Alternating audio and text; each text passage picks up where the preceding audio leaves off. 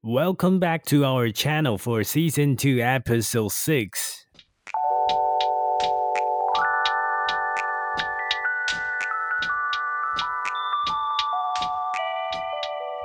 This is 90 Radio and I'm Jacob. And I'm Lucy。马上就要到我跟 Jacob 的生日了呢，那就意味着我们其实又长大了一岁。其实呢，随着年龄的增长，每年生日都会过， 但是呢，人生第一次经历过的事情，我们都会记忆犹新。不管是开心的、恐惧的，都会让你成长。其实有的时候，一个人的。成熟程度并不是用年纪去衡量，而是你经历过多少事情。那今天我跟 Jacob 想跟大家来一起用纯聊天的方式来分享一下我们在美国的人生第一次经历。所以 Jacob，你的第一次是什么时候呀？三年前吧。啊，这么晚？和谁呀 ？Lucy 呀，第一次做什么？没有啊，其实我是要跟大家来分享一个我人生第一次滑雪的经验，是在三年前的时候。当时我是刚来到波士顿，大家其实都知道，台湾一年四季非常热，根本就没有天然雪场这件事情。所以刚到波士顿的第一个冬天，一听到要滑雪这件事，就超级兴奋。简单来说呢，在美国滑雪其实是蛮单纯的一件事情，就是开车到雪场以后，你可以选择事先或当场买票，然后就接着挑装备，看你是想要滑 snowboard 或 ski。哎，我记得 Lucy，你是不是也滑过雪？你人生第一次滑雪的时候，你是滑 snowboard 还是 ski？人生第一次滑雪哦，是在国内是滑的 ski 呀。嗯，因为比较简单吗？我记得有一个很好笑的事情。我人生第一次滑雪就选 snowboard，脑残。严格来讲呢，其实是以耍帅的成分居多，感觉滑 ski 这种偏简单的事情。就交给我朋友去做，所以我当时毅然决然的跟我朋友说：“白车，我当然是滑 snowboard 啊，我怎么可能跟你们一起滑 ski？” 然后你朋友在心里想：“Jacob 才是白痴。”对，结果呢，在这边要告诉大家，真的不要逞强。我一天滑雪下来，基本上在雪堆里的时间都比我滑的时间还多。有一个滑雪很搞笑的事情可以跟大家说。经过几次滑雪练习以后，你知道一群男生女生去滑雪这件事情，男生总是会很想要表现自己，然后就会跟大家说，我们要搭缆车上去黑道，就是 Black Diamond。Oh my gosh！对，你知道黑道的陡坡，在新手看来超级像一个从九十度的坡滑下去。对啊，在这边要跟大家普及一下，Black Diamond 是。美国日常滑雪赛道上最难的赛道，然后其实刚下去的地方接近于八十度，真的非常非常的可怕，非常恐怖。然后那时候搞笑的地方是什么呢？上去之前大家都超勇敢。然后开始坐缆车的时候，就忍不住会问旁边的朋友：“ 干，这是不是有点太高了？我们活着回去吗？” 所以呢，我们几个新手，你知道是怎么下来的吗？我们直接滑那一段偏平缓的，剩下全部都是坐着溜下来，巨恐怖的。我跟你说，我第一次的经历真的跟你蛮像的。嗯哼，因为我。来美国第一次滑，就是因为想挑战一下不一样的嘛，就滑了单板。OK。因为其实我会滑滑冰，会滑轮滑，嗯哼，所以我觉得会很 easy pick up。没有，你知道这件事情是不一样的，因为真的超难。滑冰跟滑直排轮这件事情是不一样，因为它还是毕竟你还是分开。反倒是如果你有 surfing 或者是溜滑板的经验。你可能就比较容易上手，但其实还是 totally different 的一个活动。对啊，我记得我印象很深刻，就是即使是在那些初级赛道都不算初级赛道，就是练习场练习的时候摔的也真的是蛮痛的。嗯，真的。而且你还是有在国内滑过的人。我还是真的完全连 ski 都没滑过，我就直接上 snowboard。但是我跟你有一个经历比较像了，就是你是自己自愿去上 Black Diamond，但是我是被同行的美国朋友骗去了 Black Diamond。哇哦！结果整个人也是就溜下来，满地打滚。你是真的有滑下来吗？没有啊，就是溜下来，就是坐着下来。其实那样很危险。对，非常危险。甚至我在 Black Diamond 上面看到，也是很多新手误闯这种高手区，你知道吗？然后他们是怎样？他们是把鞋都脱了，然后直接走下来，走下去，走下去还都不一定安稳的走，还可能要摔跤。因为真的太陡了，有的时候你真的没走好，你也是会很危险。所以千万不要为了像我一样耍帅啊、逞强啊，然后跑到 Black Diamond 以后，你才惊觉，哇靠，我下不来。早知道 Jacob 去之前，我帮你买一份 life insurance 啊。Lucy，你有没有在美国发生过第一次做的事情非常惊险的？有，我之前去佛罗里达的时候，有自己亲手控制过飞机。哇哦，没错。其实是去年疫情期间了，我是很幸运，疫情期间还有机会去旅游，然后刚好我有一个朋友在考飞机的执照，OK，于是呢带我去飞，然后还有让我控制。其实。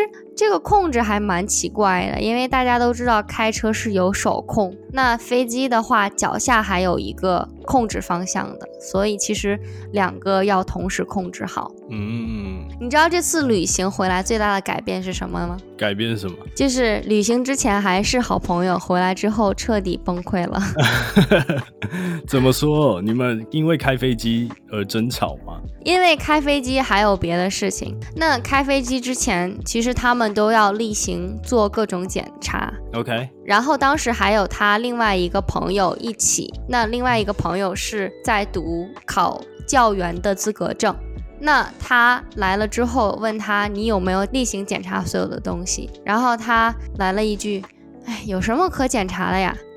我当时就傻掉了。这样子不行吧？太危险了。对啊，我当时就觉得说。我还要不要上去？最后就是我说，哎，能不能检查一下啊？然后最后才开上去的。开上去之后，他还问我，你想不想要叫什么重力加速度的感觉？哇哦，这个就很有趣啊！我说我不想，谢谢。那你去开飞机就是要体验这些啊，然后什么三百六十度转啊这种。可是从他一开始的表现，我对这个人就不是很信任了，感觉他完全都不是一个 responsible 的 person 啊。所以你在飞机上的感受没有那么好。对啊，而且我之后还有一点中暑。开飞机开到中暑，对啊，因为当时是因为佛罗里达很热嘛，然后在飞机上有开了几个小时。哇哦，哎，几个小时你超级值回票价的，这应该一般要出去玩的话，应该要 thousands dollar。但是你知道吗？他还有就是练习起飞降落，其实一开始都在练习起飞降落，就已经对于我这个从来没有上过小型直升机的人就有点。不适应，最后又开那么久，然后太阳暴晒就缺水，就有一点中暑啊。但是你讲这个飞机的钱，其实这也是其中的原因。为什么我跟那个朋友掰了？因为我去找他玩之前，他找我来 Boston 玩，然后所有的 cost 都是我来出。那这次我去佛罗里达去旅游，他就直接跟我说啊，我去带你飞呀。其实并不是我的要求，然后他也只是顺便带我飞的同时想练习一下，然后去冲他的那个 hours，因为他要飞 certain hours to get certificate 啊，就是有 purpose。是的，那旅行回来之后，他问我要 share 飞机的租赁的钱，我就很无语，但不是说对这个 share，我是说这个东西你要提前讲好。那你说带我飞，然后回来还要我 share cost？对啊，而且还没有 receipt。对啊，大家都是成年人了，为什么还要像小朋友一样？来讲一讲生活方面的第一次好了。我记得我第一次一群朋友一起去看电影。那才是真的是奇葩的经历。啊？为什么呢？因为在入场之前呢，一切看起来都超正常的，买票啊、买吃的、喝的等等的。等到我们到电影播放的时候，然后我旁边的同学就突然发问说：“干，什么电影是英文字幕啊？啊，这样我要看图说故事哦。” 搞笑。对，这这就是超好笑，因为可能我们当时都一起刚过来，然后他可能就既定印象就是在国内看电影的时候都是中文嘛，然后我心里就想说靠背哦，你以为你是在国内看电影吗？当然是英文字幕啊。前半段的时候，我那个朋友都表现的挺正常，奇怪的地方就是影片在搞笑的时候，那我心里就很好奇，我就问他说：“啊，你不是看不懂？”然后他就回我说：“没有啊，我听到大家笑我就笑啊，这样别人才不会觉得我是傻子。”笑。但是你知道吗？我发现一个问题，我前几次刚来美国去看电影的时候，我发现我跟大家的笑点不一样。哦，真的。你有这么觉得吗？我觉得好笑的地方，然后整个电影院只有我在笑，但是别人笑的时候我也会笑，但是 not totally understand what's the funny things，他们在笑什么。而且你知道吗？我第一次在这边看电影的时候，因为我当时住在 Cape Cod 嘛，嗯哼，当时那个电影院非常小。真的是像是放映厅，然后摆了几个椅子，对那种感觉，你知道吗？我当时觉得哇，美国这么破的吗？其实你讲到电影院，我想要跟大家来分享一下美国电影院我去的啦，真的是比如说 AMC Theater 这种地方，它的电影院的椅子我觉得很高级，刚好跟你的 feeling 是 totally opposite 啊，真的吗？对，因为它的电影位置超宽。然后它是可以电动升降的，然后可是我们在国内只有特定的电影院才会这样。你说的是台湾啦，我跟你说，在国内的话，我们那边所有的电影院都是这样子。哇哦！而且还可以躺下哦。对啊，我那时候就是第一次做到可以躺下来看电影的电影院。对啊，好几年就有了，而且我们那边还可以点吃的，就是 service 给你送进来这样子，超爽。哇哦，那这样子。人家送餐给你的时候，不是会一直去挡到别人看电影吗？不会哦，就是偶尔一下下吧。我不知道，因为我当时第一次在美国看电影，然后就觉得哇，好爽，好舒服哦。然后我刚刚不是讲说我那个朋友看不懂嘛，结果过没多久，因为电影院太舒服了，他就在后面睡觉。超搞笑其实刚刚讲到食物，其实在国内我们的爆米花是甜的，然后来了美国这边是咸的，所以我觉得非常不习惯。我们甜咸都有。哇，你们非常的中西结合。对啊，那 Jacob，我们刚刚聊到朋友相关的事情，你有没有参加过朋友的婚礼啊？我很可惜的地方是，在我这几年，我朋友陆续的在台湾结婚以后，我都人在国外，所以其实我朋友的一次婚礼我都没去参加过。嗯，那真的是很遗憾哦。其实我在国内的时候有担任婚礼主持人助理的角色，当时是我大学的时候兼职。那其实我对中式的婚礼真的是非常的熟悉。二零一九年，我有幸被朋友邀请参加他在美国的西方的婚礼，是一个美国的朋友。其实婚礼的场子是蛮大的，在一个古堡里。古堡哎，就是感觉离我好远。没错，其实那场婚礼还是比较属于 luxury 的档次的那种。嗯哼，那我不知道在台湾的仪式是怎么样哈。那在国内就是首先接新娘开场，然后仪式手捧花晚宴。那在国内前一天新郎跟新娘晚上是不会见面的。为什么？不太确定哎，是一个习俗，对。但是美国这边前一天晚上会有一个 rehearsal dinner，就是新郎跟新娘一起邀请朋友啊，还有家人呐去出席一个很小的晚宴。OK。但是新娘的婚纱，新郎在婚礼之前都不会见到啊，他们没有一起去挑婚纱。对，我觉得还蛮有意思的地方，就是婚礼现场会更增加那个惊喜感。嗯嗯，那我想要问。新娘新郎的服装通常都是怎么样？就是很辣的那种吗？还是就是偏保守？在美国，其实新郎的话跟就是我们传统的是一样啦，西装。那新娘的话，其实很多人喜欢穿抹胸的裙子呀，然后或者是露后背的裙子呀，就是 nothing different，听起来。Yeah，nothing different，但是普遍来说，西方这边的婚礼的裙子会更简单一点点，没有那么多的点缀，只是它的设计会非常的好看。有没有那种有别于白色的新娘服？因为我知道 American style 的 wedding 通常都没有那么像亚洲文化那么传统，一定要是白色的。对，有可能有黑色啊，或者其他颜色之类。我目前没有见到哎，但是你说到黑色的婚纱，我记得 Avril Lavigne 结婚的时候就是用的黑色婚纱。嗯，对啊，所以我一直脑中想象的美国的婚礼应该是很。主要都是给那一对新人自己去做决定，因为在亚洲社会上都会有父母啊，或者是双方的家庭去干涉，说：“哎，你的婚礼应该要办在哪里啊？应该怎么办？要怎么穿？”没错，最搞笑的是结婚典礼之后还要跳舞啊！全部人吗？不是，是新郎跟新郎的妈妈和新娘与新娘的爸爸。哇哦，这是什么奇怪的画面？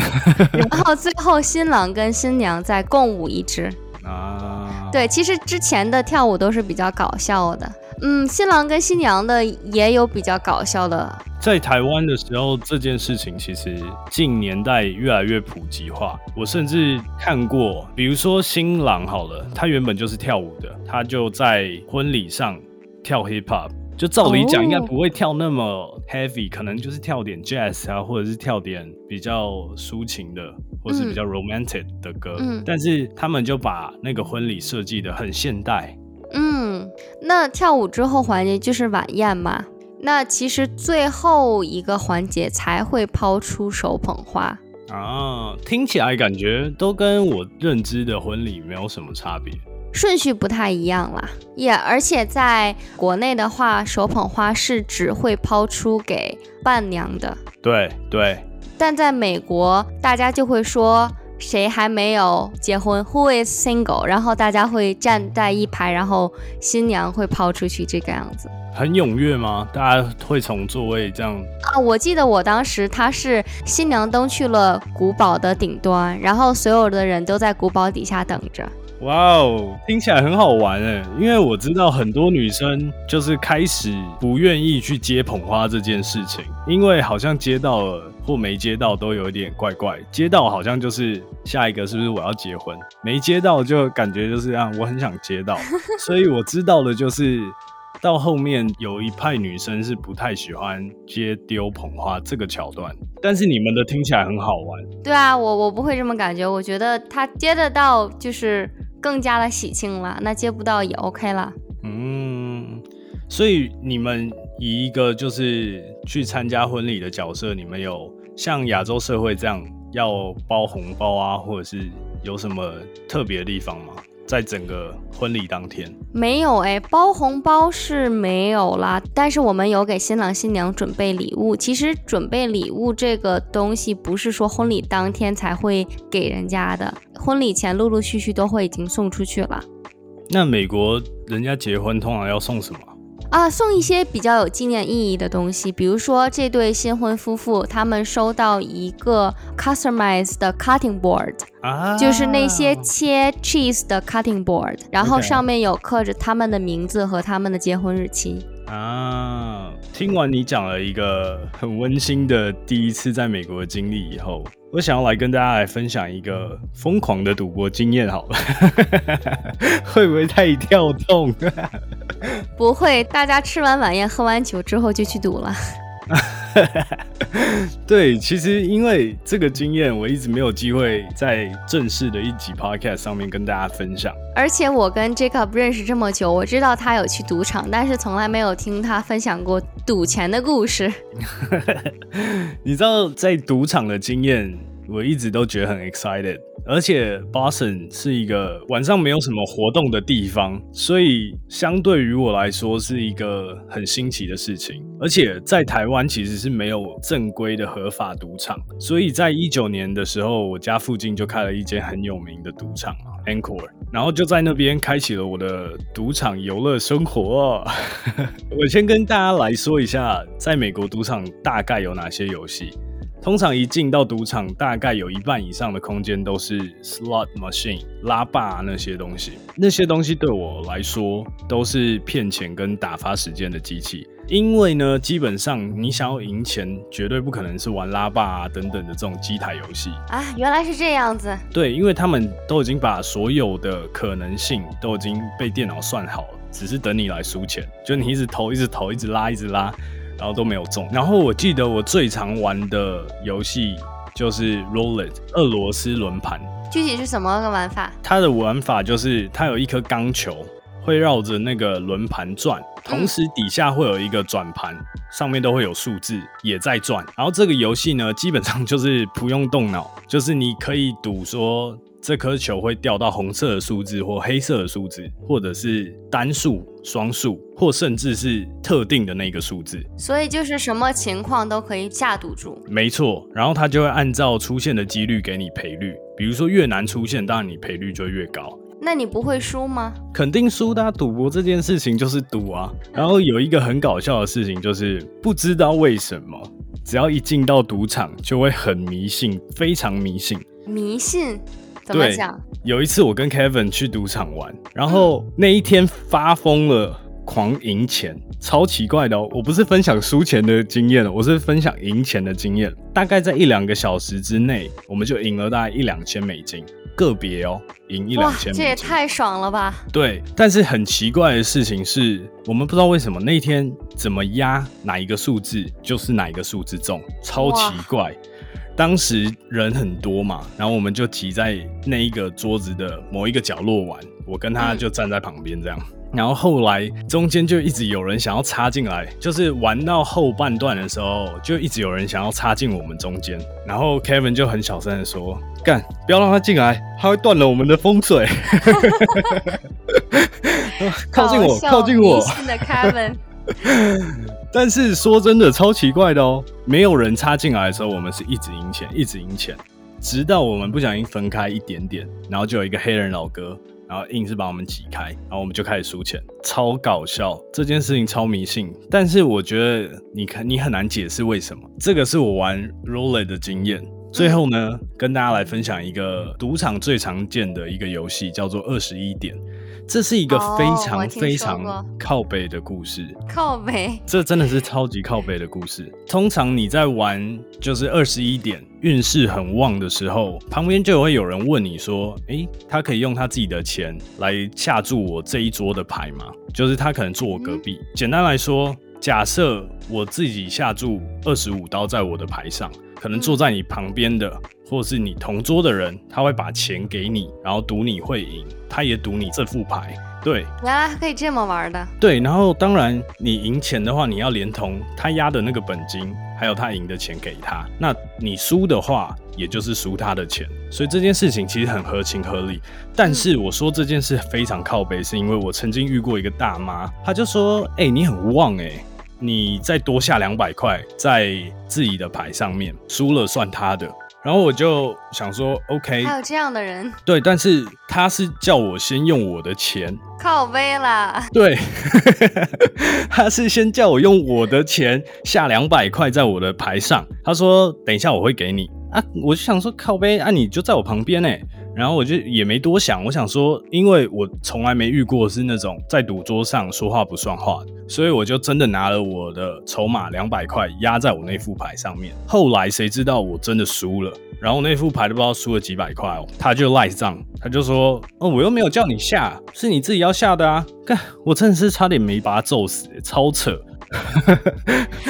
这种人在，真的超奇葩的这件事情，我印象超级无敌霹雳深刻。所以，请问赌场的人都这么奇葩吗？我觉得玩 Blackjack 有一个好处，就是说，其实当你们那一桌很旺的时候，你非常容易跟旁边像 Body Body 就聊起来了，就说哦，因为大家可能很会玩，然后都知道要怎么去加牌啊。或者是怎么样 pass，所以输牌的那个人是发牌手吗？发牌手是 dealer。对啊，所以输的那个人是 dealer 吗？如果我们整桌都赢的话，dealer 就会输。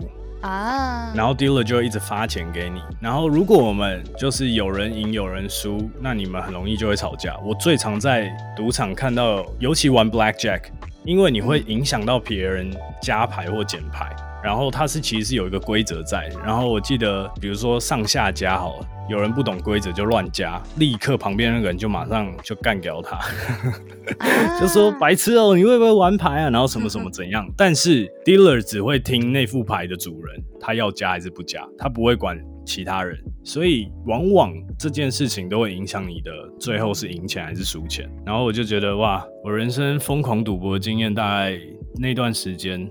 发生了很多这种小插曲，看过很多人生的起起落落。我还真的看过有人拿五千块美金玩全输光，大概两个小时以内，或者是有人拿二十五块美金玩到最后带几千块美金走，真的是 unpredictable。呀。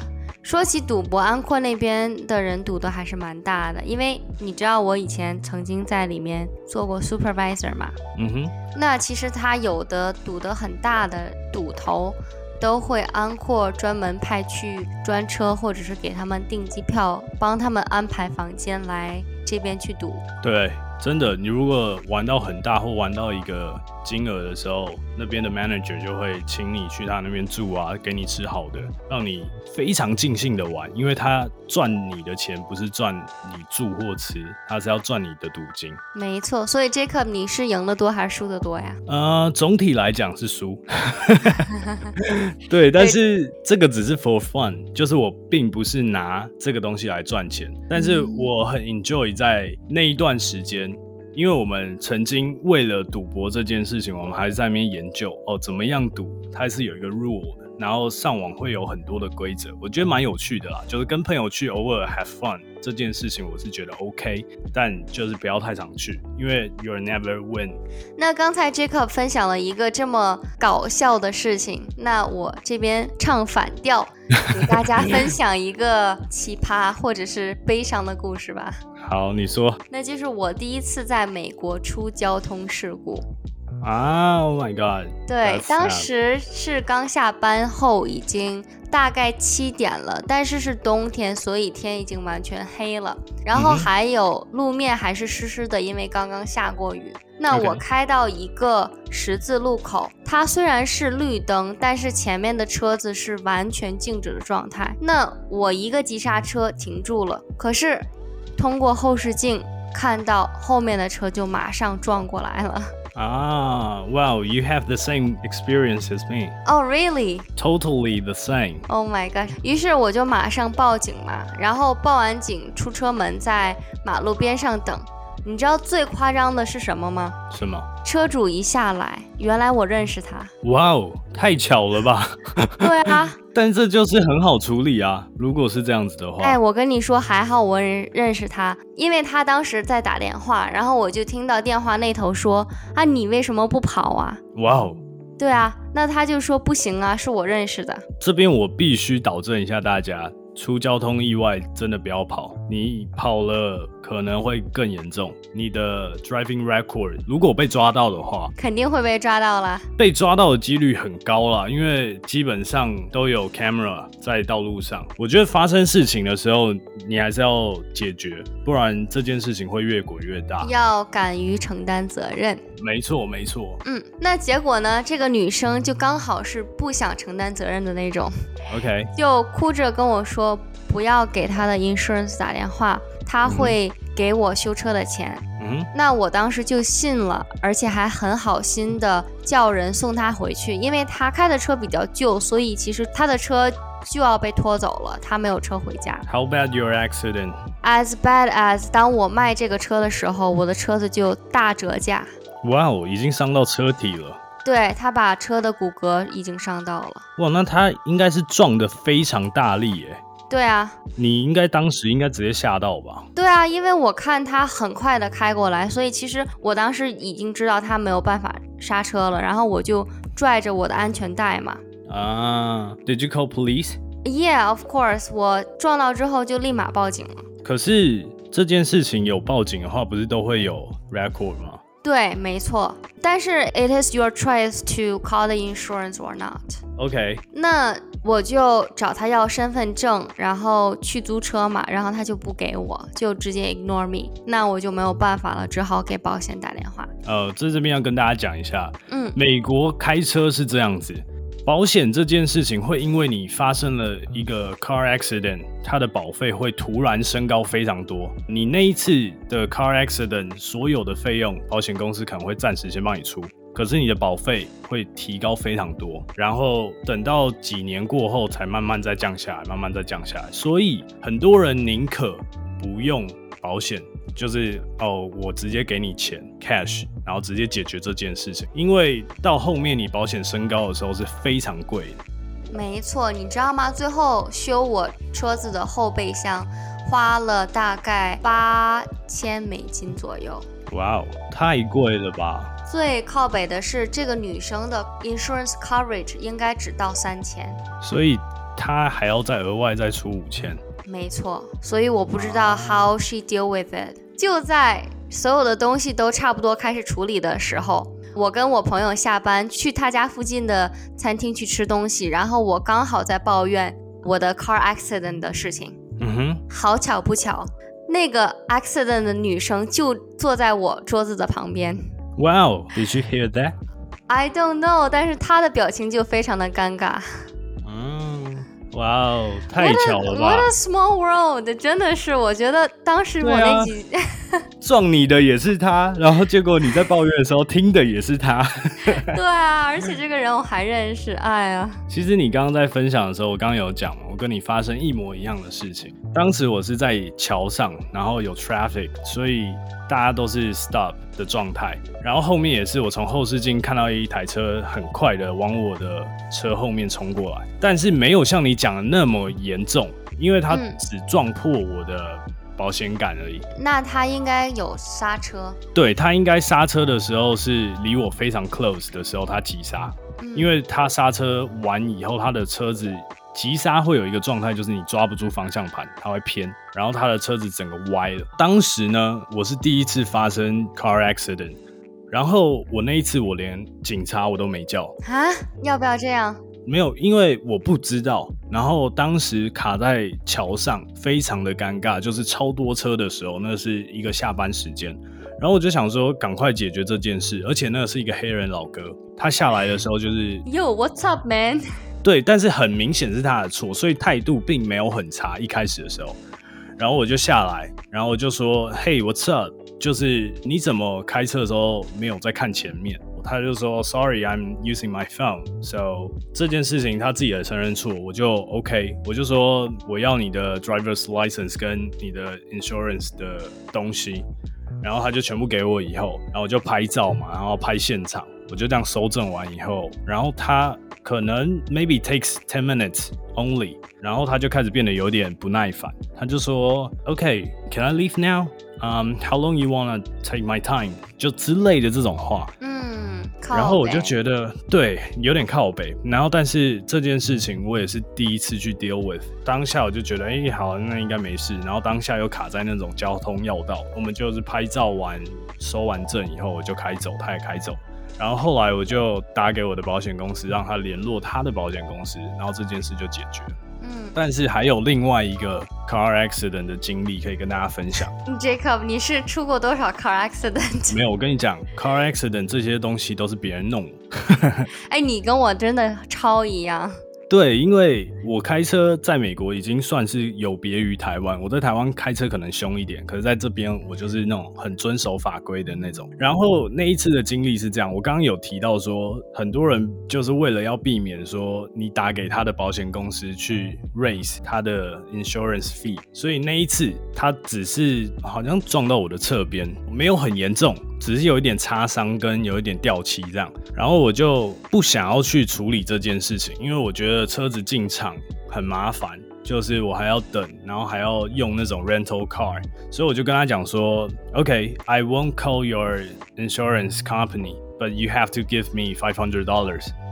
然后他就说 OK 哦 OK，然后他就给我，然后这件事我们就这样超级顺利，就算是不幸中的大幸，我的两次车祸的经验。这边要向大家普及一下，就是如果你希望大家不要出任何交通事故，但是真的有 car accident 发生的话，那第一件事就是报警。如果觉得事故太小，不至于动用警察的话，那可以互相留下对方的联系方式，driver's license 和 car registration 都要拍一个照片，还有保险单。没错，而且我不建议大家学习我的方式，因为我觉得虽然我的 car accident 都不是特别严重，但是我觉得当你不知道怎么处理的时候，call the cops 是最安全的，至少会有很明确的 record 在那边，免得说，哎，你到时候跟这个人联系的时候，他赖账，或者是他就是不认你，或者是你联络不到他等等的问题。没错。